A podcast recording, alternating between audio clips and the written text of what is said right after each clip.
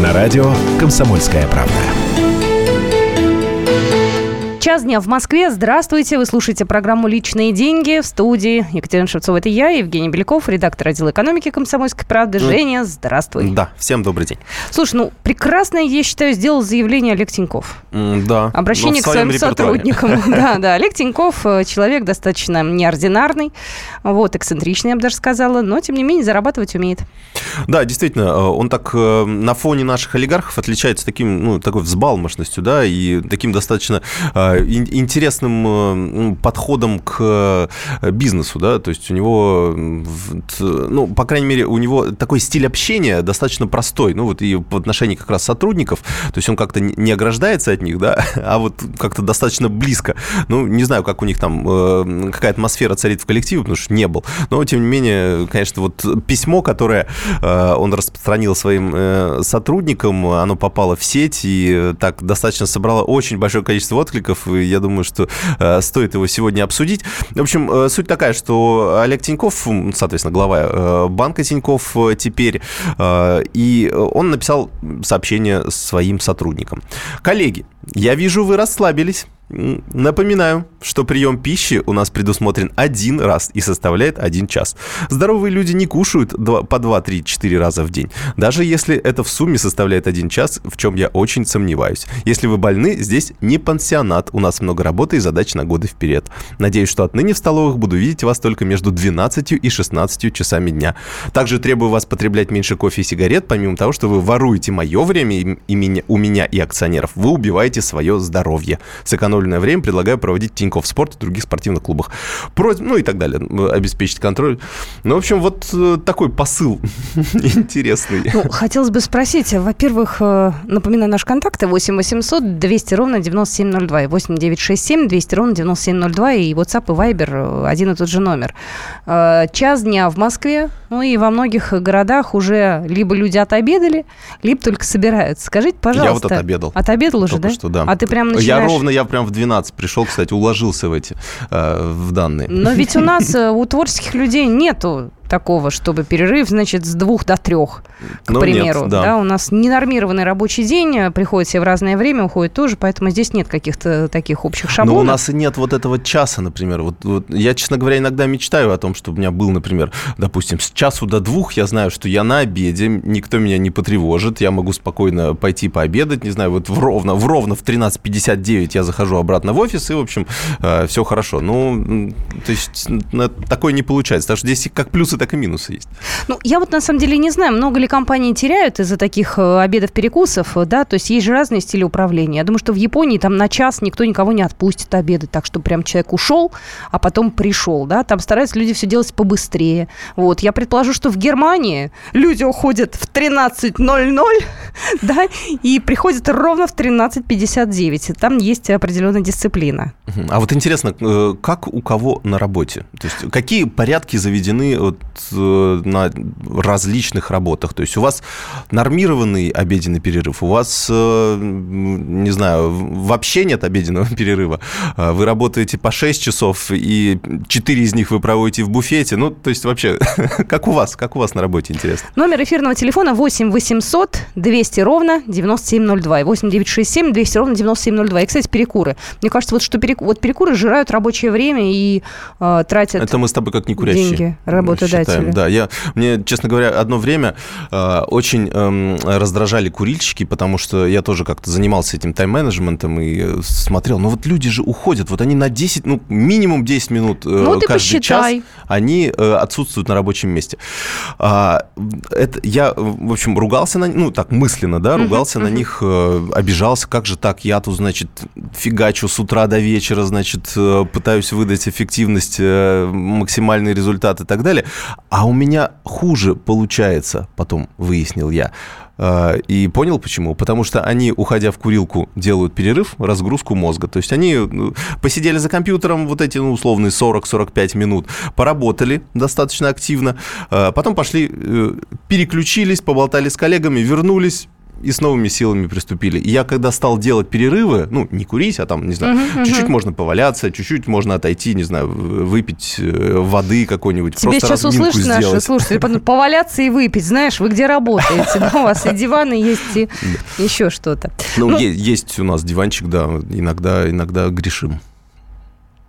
Не будем продолжать дальше эту тему. А, сообщение приходит. Я работаю преподавателем, поэтому кушаю на переменных быстро. Угу. Ну, у кого как. Ну, на переменах понятно, да, получается. А, э, вот я, кстати, пытаюсь вспомнить свои школьные годы, а там действительно ведь учителей нет.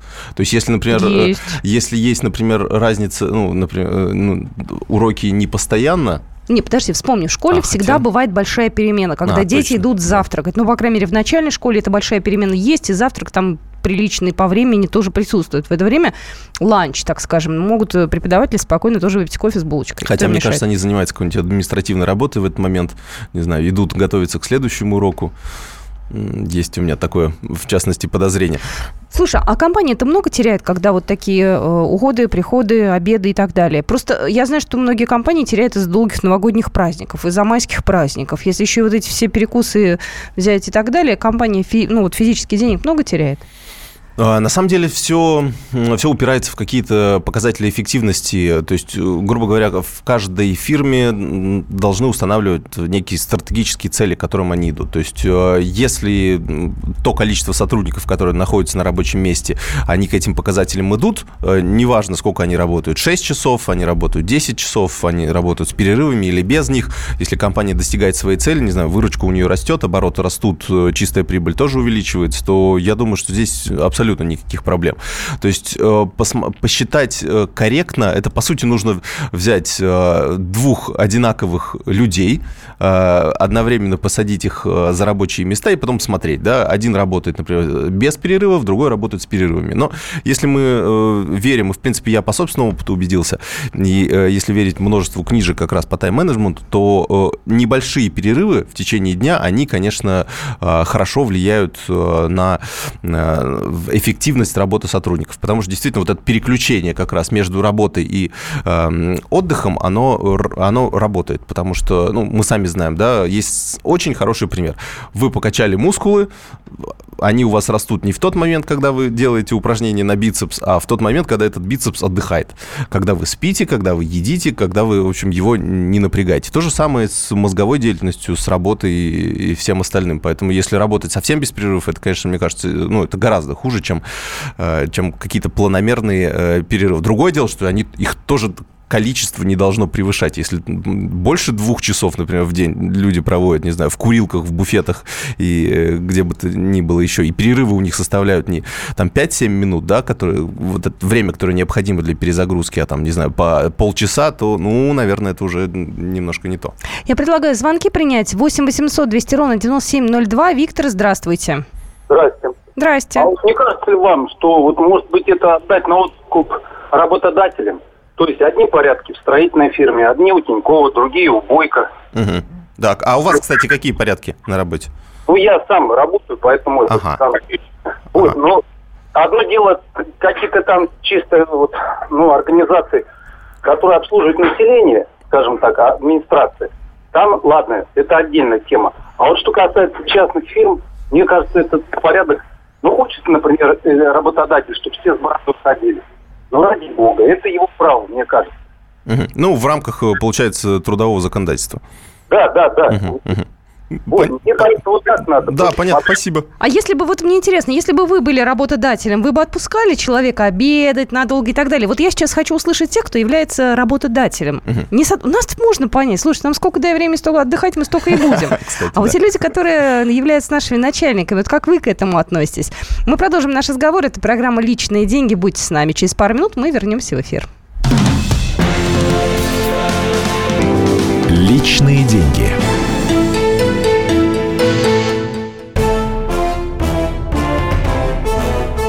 Товарищи солдаты и офицеры российской армии. Полковник Баронец разрешает обратиться. Звоните и задавайте накопившиеся вопросы. Угроза НАТО, жилье для военнослужащих и перевооружение России – Обо всем этом Виктор Баранец знает лучше других. Программу «Военный ревю» слушайте по будням с 5 вечера по московскому времени.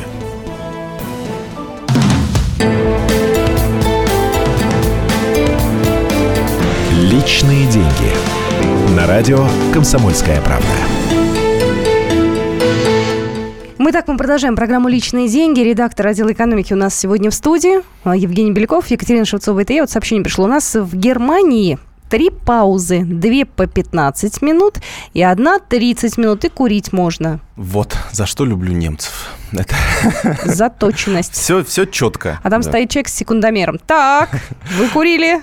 Я, кстати, вот э, как раз в продолжение э, того, что нам э, наш радиослушатель в предыдущей части сказал, что решать должен работодатель. Ну вот, по сути, я, конечно, не работодатель, но я такой, по сути, руководитель такого мини-подразделения да, в компании. Моя цель для того, чтобы ну, максимально, с одной стороны, выжить из своих сотрудников, да, чтобы они наиболее эффективно работали, но при этом э, еще не додавить, да, то есть э, не сделать так, чтобы они, ну, там, с ума сошли, да, от количества работы. То есть здесь э, все-таки необходим некий баланс. То есть людям понятно, что им нужно отдыхать, понятно, что их не нужно отвлекать, допустим, какими-то разными, э, не связанными друг с другом задачами. То есть если он выполняет какую-то одну большую задачу, если мы ему даем две, две маленьких, то он сразу же в этот момент, ну, теряет в эффективности. То есть здесь, конечно, очень такой управленческий сложный механизм. Ну, вот я думаю, что каждый здесь решает э, тем или иным образом, но э, вот именно письмо руководителя э, с вот таким посылом, оно, мне кажется, ну так достаточно интересный и хороший мотивирующий элемент дает. Да. То есть вот, вот как, как мне кажется, то есть вот эти письма руководителя простым сотрудникам, это такой очень классный, интересный ход, который ну, в, в итоге все-таки объединяет компанию больше, чем ее разъединяет. Давай звоночек примем. 8 800 200 ровно 9702. Юрий, здравствуйте. Здравствуйте. У меня, молодежь, такой к вам вопрос. Вы хотите договориться до того, что Дума примет решение и вообще запретит делать перерывы, перекуры и прочее. Не-не, подождите, Дума не может этого запретить. У нас есть трудовое законодательство, да, и там есть э, все-таки определенные права работников, и они прописаны. Да не, мы просто обсуждаем. Мы обсуждаем да, сейчас не... на бытовом уровне, потому что везде по-разному, у каждого какие-то свои правила в компании. Вот. Здесь, э, здесь, на самом деле, э, посыл, э, я уже как, как ты говорил, что если придешь в какое-нибудь министерство или дом правительства, там есть такой замечательный буфет.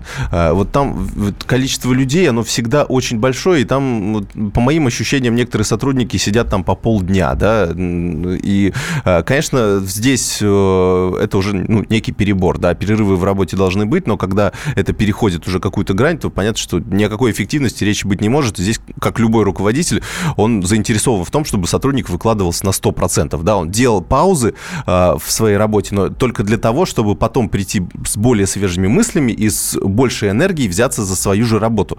То есть здесь такой нормальный капиталистический подход.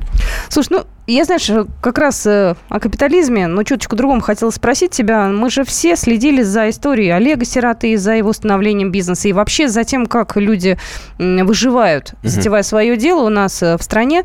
Э, пришла новость о том, что Минсельхоз и Банк ВТБ подписали соглашение о льготном кредитовании аграриев по ставке до 5%. Я вот сейчас думаю, таким, как Олег Сирота и фермерам обычным таким людям простым, это поможет как-то или нет? Ну, так как это такой достаточно большой банк, и работает с большим количеством и физлиц, и индивидуальных предпринимателей, то я думаю, что там не будет большого количества, не знаю, документов, да, например, если, чтобы получить субсидию, это нужно, не знаю, нанимать несколько отдельных людей, которые будут собирать э, все эти бумажки, надо еще правильно все это сделать, еще если неправильно сделаешь, а, тебя те же чиновники за невыполнение условий потребуют эти деньги назад, как Знаем было, этот случай. Да, в, в недавнем случае, да, в Тверской области с одним из фермеров. А, что касается кредита, то здесь э, я думаю, будет гораздо это проще с учетом ставки в 5%. Ну, собственно, фермеры только этого и хотели. Они, они говорили, дайте нам ставки, э, как в Европе, ну или там хотя бы, хотя бы приближены к ним. Ну вот, пожалуйста, 5%. Я думаю, что здесь э, хорошее подспорье давно было. Да, мне тоже необходимо. нравится. Да-да-да. А, давайте звоночек примем. Здравствуйте, говорите, пожалуйста, Артем. Здравствуйте, Челябинск, Артем. Uh-huh. Я вот про рабочее время хотел высказаться. Да-да-да. Вот выражение есть такое, не помню, кто сказал, работать надо не 8 часов, а головой. Угу. Стив Джобс говорил, только про 12 он говорил часов. Да, да, про 12. В остальном вы правы. Да, вы как работаете, как у вас на работе? Ну, у меня бюджетная организация, как бы 8 часов работаю. А перерывы ваши кто-то контролирует? Перекусы? У нас рабочие, ну, у нас обед как бы есть. 45 минут, как бы успеваем ну, поесть все. А по вашим ощущениям, вот вы э, работе сколько времени уделяете из этих 8 часов? Ну, я как бы трудоголик, я все время ага. работаю. И редко даже на перерывы выхожу, поэтому как бы лучше вообще почаще выходить даже. Ага. я вот если сел работать, я вот только на обед выхожу и все, а после остальное время даже там ни чай не попить, ничего обычно. Ну и не задерживаетесь, да, зато? Ну, Ходите не задерживаюсь, да, стараюсь как бы это все в рабочее время успевать. Ага, понятно. Ладно, спасибо. Просто интересно всегда, э, э, сколько, ну, действительно, потому что у нас есть какое-то количество личного времени, да, на работе, то есть кто-то чем-то занимается, кто-то, не знаю, вот мы тоже недавно исследование делали о том, э, как отражается количество работ, рабочего времени на благосостоянии конкретной страны, то, конечно, по некоторым исследованиям там до 60% рабочего времени сотрудники заняты, ну, чем-то своим, то есть поиском э, туров, например, в, на Новый год, допустим. Да, Прекрасно. Или, Денег у людей нет, да, но туры смотрят. Ну да, есть нам чем заняться. Социальные сети те же. У нас есть звоночек еще. Знает, здравствуйте. А, Зинаида, говорите, пожалуйста. Я слушаю. Да, я из города Ростова-на-Дону. Бывший инженер по организации нормирования труда была такая О, профессия. Класс, так. А, вот. И понимаете, меня, для меня удивительно вообще эти вопросы. Вообще-то правила внутреннего трудового распорядка, они были, есть и будут. Их утверждает предприятие. И в старые времена потери по, э, потери по рабочего времени были колоссальные. А в настоящее время, скорее всего, они просто никогда никем не учитываются ни одним работодателем. Угу. А раньше предприятия ходили на перерыв в строгом соответствии с графиком. Э, и не случайно это было. Э, подтверждением того может служить все художественные фильмы. Вы никогда не увидите в старых фильмах, чтобы во время рабочего дня пили чай. Его mm запрещали. mm А потом уже после 90-х годов официально в правилах трудового распорядка, опять же, крупные э, компании, не наши, не российские, стали выводить кофе-паузу и чая-паузу официально в трудовом, в правилах внутреннего трудового распорядка. И тогда уже разрешалось пить чай. А это подскажите, было... вот, вот э, если взять, э, ну, понятно, что это для каких-то заводов, для таких предприятий, э, вот а такая организация... не имеет. Потери рабочего времени, потери рабочего времени и неуспевание сделать отчеты, это все зависит от потери рабочего времени. А Люди... если креативные сотрудники, там, допустим, не знаю, какая-то дизайнерская студия, допустим, вот стоит им такие какие-то ограничения ставить? Или это все-таки таким ну, дизайнерская, это творческие люди, они живут совершенно не по правилам внутреннего трудового распорядка. Это люди же индивидуальные, будем говорить сами. А любое предприятие должно жить по правилам внутреннего трудового распорядка. Просто на сегодняшний день об этом никто уже забыли и не знает, потому что службу по организации нормирования труда ее просто-напросто убрали. Угу, да. И заменили соцслужбой или пер, по персоналу. И просто люди этого не знают, вот и все. Да, спасибо. Спасибо большое. Потому что как раз вот э, после того, как а, было опубликовано это письмо, вот в большинстве комментариев это просто слив э, ненависти о том, что да как он посмел, а и что меня теперь закуют в наручники и привяжут к компьютеру, ну и так далее. Слушайте, у нас, ребята, у нас зарплата в конвертах платится. А когда мы про трудовую ну, дисциплину... Ну, давайте так, у нас в стране платится... Да, у нас такие бывают истории, тут звукорежиссер подсказывает, большинство, ну, не большинство, но, ну да, много, часто. У нас нарушений столько, что там, не знаю, запрет на курение постоянно или обед, это кажется цветочками просто. Тем более, Мне так кажется. Хоро... Ну, не то, что запрет, это такое пожелание, что... Ограничение. Вы, вы лучше не, не кофе с сигаретами, да, употребляйте, а вот какие-то... Э, занимайтесь спортом, действительно. Спорт, он вот повышает работоспособность. Если человек в тонусе, он э, и на работе более энергичный. То есть пошел... Поз... Причем, самое интересное, там есть еще продолжение этого письма о том, что заниматься можно... Э, там у них есть, кажется, свой спортивный клуб прямо в здании, то есть удобно, да, то есть для сотрудников, в принципе, сделаны хорошие условия. Сотрудник может днем даже сходить в спортзал, но просто потом отработают эти условные полтора-два часа сверх вот этого дневного графика. Ну, пожалуйста, то есть это и все, естественно, четко отображается, как человек пришел, человек ушел, все, у него количество часов посчиталось, ну, он как правило, провел. это можно контролировать, да? да? Карточки, да. которые да. фиксируют время прихода и, соответственно, ухода с работы, они, ну, в общем, могут все вам посчитать. 45 а, минут обед, три раза по 15 минут перерыв. Вот такое пришло к нам сообщение. Ну что ж, всем спасибо. Мы еще одну тему затронем буквально через пару минут. Это программа «Личные деньги», и мы скоро вернемся. Личные деньги. Я Николай Сванидзе. Я представляю вам свой, но основанный на фактах, взгляд на российскую историю 20 века. Один год, один человек. Знаменитый или иногда не очень, но который жил в то время. И само время, великое, драматичное, теперь почти забытое. Документальный сериал «Исторические хроники» с Николаем Сванидзе. Слушайте каждую среду в 22.05 на радио «Комсомольская правда».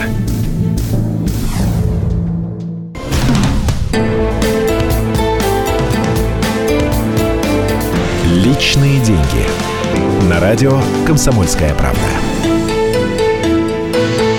Продолжаем программу «Личные деньги» в студии. Евгений Беляков, редактор отдела экономики «Комсомольской правды». Я Екатерина Шевцова. И сейчас мы еще одну вам интересную новость расскажем. Вернее, Женя расскажет и прокомментирует. Касаться она будет авиа наших перелетов. Да, действительно, у нас э, подписано постановление, э, ну, точнее, утвердил э, президент распоряжение о том, чтобы самые такие вкусные, самые прибыльные направления авиационные отдавать только тем российским перевозчикам, которые закупают российскую же авиатехнику. То есть, э, понятно, речь идет э, о поддержке наших сухой суперджет, э, такой, получается, небольшой региональный самолет, да, на небольшие расстояния он летает, и, соответственно, о поддержке МС-21, который уже дальнемагистральный. Э, первый уже его показ был в прошлом году, и э, я думаю, что в ближайший, вот в этот год, э, будут уже первые тестиров...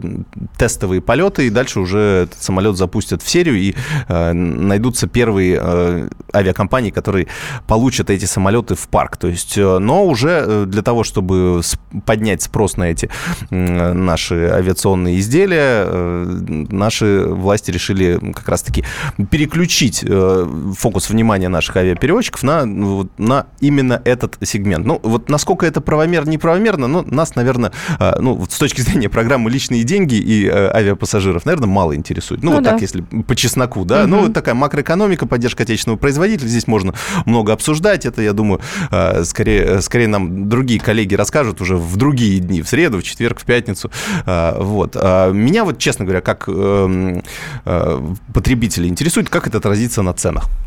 Отразится это на ценах или нет? Отразится ли это на безопасности, например, на той же? Ну, летал я на сухом суперджете, там все нормально. То есть угу. много нареканий каких-то было, и в интернете, на форумах обсуждали. Не знаю, сам попробовал, никаких нареканий нет, все чистенько, все хорошо, не шумно, э, садится плавно, ну и так далее. То есть здесь, ну и плюс вот инфраструктура, интерьер, мне тоже никаких кресла удобные, ну все, в общем, хорошо.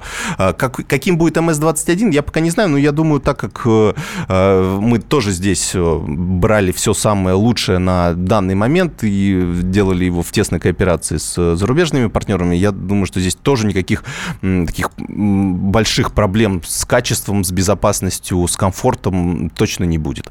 А, что касается цен, ну вот я пока не могу сказать, как это отразится на ценах. Понятно, что а, у компаний, которых большой, например, парк Боингов, и Аэробусов, и, и ну, им, то есть, удобнее обслуживаться, например, обслуживать одну и ту же технику, допустим. То есть они э, одни и те же запчасти, да, понятно, что они еще плюс в лизинг берут э, большое количество этих самолетов. То есть тут очень много нюансов, э, потому что большинство компаний, они все-таки не напрямую покупают самолет, а покупают его какой-то лизинговой компании. И здесь уже зависит, вот эта лизинговая компания заинтересуется для того, чтобы дать потом эти МС-21 условные в собственность, не в собственность, а в пользование тому или иному перевозчику. Так что здесь нюансов достаточно большое количество. Я думаю, что так как это распоряжение еще пока в силу не вступило, оно еще пока обсуждается, будет каким-то образом оформляться, все эти нюансы будут каким-то образом учтены, и у нас останутся на рынке, соответственно, и зарубежные самолеты, и наши отечественные. Мы все-таки, я думаю, в любом случае, как граждане России, так, заинтересованы в том, чтобы наша авиационная промышленность, она тоже каким-то образом развивалась. Ну, вот такая доля поддержки, я думаю, в данной ситуации, наверное, тоже не помешает. Знаешь, есть еще одна новость, которая мне нравится э, своей подачей. Вот те заголовки, которые я читаю, они меня уже умиляют. Потребительская корзина россиян в 2018 году станет более полезной. Угу. Туда добавят здоровье. Минтруда а, соответствующий документ а, уже составил, он будет ориентирован на нормы здорового питания. Вот, в потребительской корзине станет меньше мучного, но больше овощей и фруктов. Вот такие нормы расчета прожиточного минимума и продуктовой инфляции начнут с 1 января 2018 года. Там получается как? Но они, а, мне кажется, просто э, приблизили э, реальную жизнь к виртуальной? К, к вот той самой потребительской корзине, которая была э, официально прописана давно. То есть, грубо говоря, э, мы понимаем, что, например, потребление хлеба в последние годы, оно стало меньше. То есть оно было меньше, оно было гораздо больше во времена СССР, ну, по понятным причинам. А сейчас рацион питания, он ну, стал более, более разнообразным. Поэтому, понятно, они делают какие-то видоизменения, исходя из какой-то статистики по потреблению. Я вот смотрю, смотрю сейчас, э, значит, увеличится количество овощей, ну так, причем, uh-huh. знаешь, вот я цифры назову, чтобы было понятно. Не то, что там на 2-3 килограмма, а 140 вместо 114, фруктов 100 вместо, вместо 60, ну почти в два раза, мясо 73 вместо 58, а, рыбопродукты 22 вместо 18,5, ну, тут чуть-чуть совсем. И молочка была 290, будет 325. Вот такой идет крен. Но единственное, ну, да. что если где-то прибывает, то где-то должно, соответственно, убывать. Ну, вот как раз, наверное, молочка, не знаю, условный картофель, наверное, э, снижается в потреблении. Условный картофель. Да-да-да. Ну, то есть, ну так, слушай, мы таких... когда не так давно озвучивали вообще пристрастие россиян, да, ну тут как, выживаем уже, как можем, поэтому народ стал больше овощей и фруктов есть, э, ну, овощей, в частности, своего огорода, да, mm меньше мяса. Ну да, на 35% у нас количество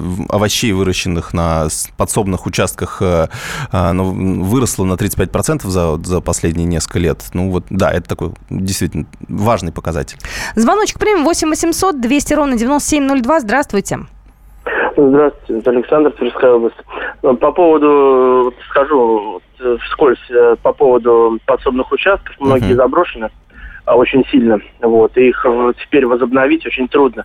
Вот, потому что люди, у людей денег не было даже выезжать кто за городом имел дачи, там даже родина там малая и так далее.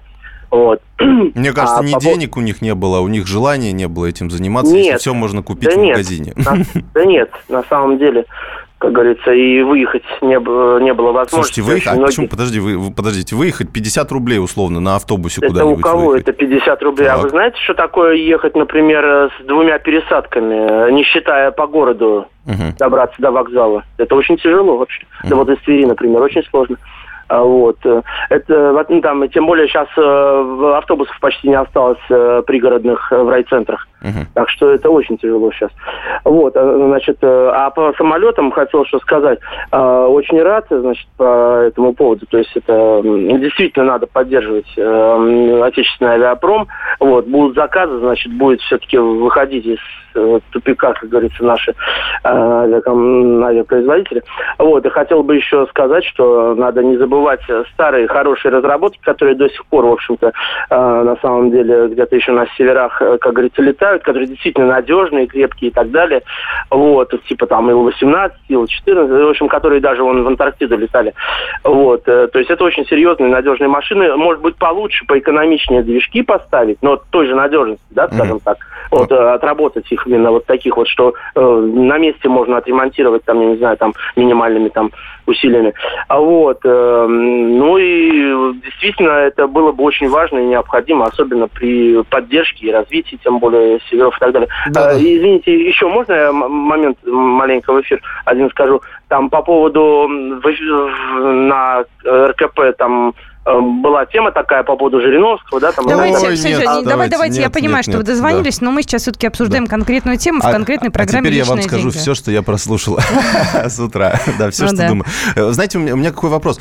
Сталкивался ли кто-нибудь с возвратом, ну, грубо говоря, вы опоздали на рейс, и у вас получилось вернуть деньги у компании? Или, наоборот, не получилось? Вы пробовали, но по каким-то причинам компания отказала? Позвоните нам, расскажите эту историю 8 800 200 ровно 9702. Вдруг есть такие, мы просто проверяем, у нас мы делаем сейчас а, подборку, а, сравниваем как раз, сколько возвращают а, зарубежные авиакомпании, если ну, какой-то косяк условно они допускают, не знаю, либо они на 3 часа задерживают рейс, либо вылетают люди на следующие сутки и так далее. То есть пока складывается впечатление, что зарубежные авиакомпании, они лучше отдают дают деньги. Ну, то есть э, там пишешь письмо и, в общем, получаешь какую-то компенсацию потом на карточку. У нас кто-нибудь сталкивался с этим? Кто-нибудь возвращается? Потому что я так понимаю, что наши-то опаздывают не меньше, да? А, и какие-то определенные проблемы возникают. Знаешь, пока мы тут сидим с тобой про картошку говорим, про то, возвращают, не возвращают деньги, какие-то еще такие бытовые вещи обсуждаем, а, Bloomberg Billionaire Index угу. еще одного россиянина включил в число миллиардеров. А, вот, это человек, который зовут Виталий Орлов, его холдинг рыбный Норебо, а, значит, приносит а, ему Норебо, прибыль, да, да, да, и его, значит, состояние Покупал. достигло отметки в 1 миллиард э, долларов. Причем, я так понимаю, что благодаря санкциям он смог вот подняться на эту позицию. Да, 51 получается. год, я смотрю, такой достаточно молодой.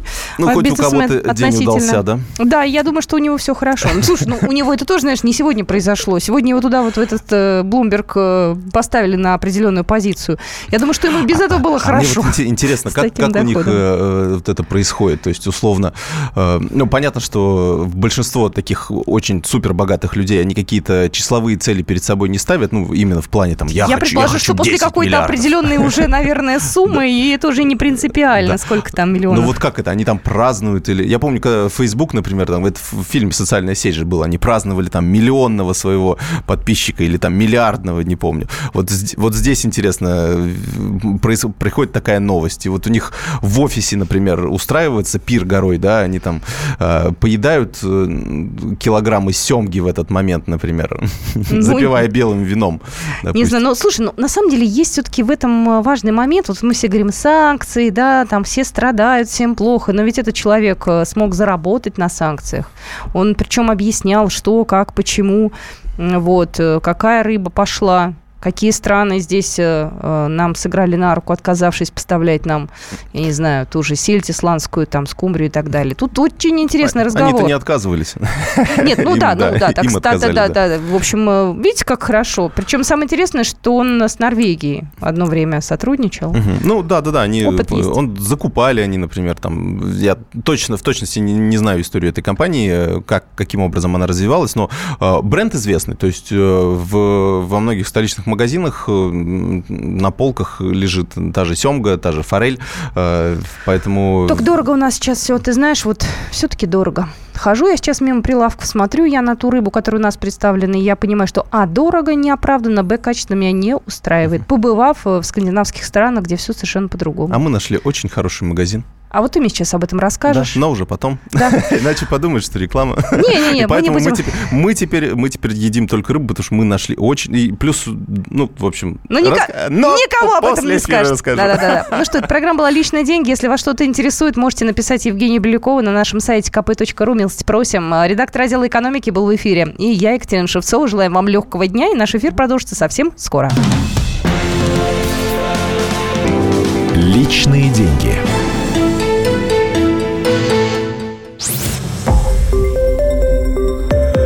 Радио «Комсомольская правда». Более сотни городов вещания и многомиллионная аудитория.